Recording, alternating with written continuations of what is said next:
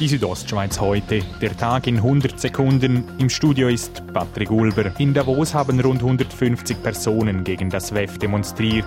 Die von der JUS organisierte Kundgebung ist ohne Ausschreitungen verlaufen. Die Co-Präsidentin der JUSO Graubünden, Julia Müller. Natürlich können wir mit einer Demo nicht die Welt verändern, aber wir erhoffen uns, dass die Welteliten und Politik jetzt endlich einen Ruck macht. Widerstand gegen das WEF war auch am Landwasserviadukt der RHB ersichtlich.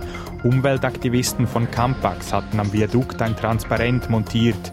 Die RHB dulde solche Aktionen in keiner Weise, sagt Sprecher Simon Raget. Zumal es sich auch um einen Straftatbestand handelt, der Einsatz von Flugdrohnen ist weltweit kaum geregelt. Das Bundesamt für Zivilluftfahrt will dies ändern und hat ein Sicherheitssystem erarbeitet. Christian Herger, Chef des Bundesamtes, sagt, was dies für gewisse Drohnentypen bedeutet. Wenn Sie über Leute fliegen wenn mehr als 100 Leute innerhalb 100 Quadratmeter stehen, dann müssen Sie beispielsweise ein Rettungssystem müssen Sie im Fallschirm haben.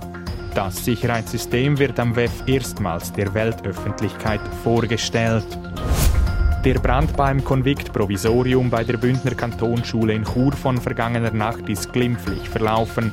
Verletzte hat es keine gegeben. Aus Sicherheitsgründen waren 90 Personen evakuiert worden, teilte die Kantonspolizei mit. Die Südostschweiz heute, der Tag in 100 Sekunden, auch als Podcast erhältlich.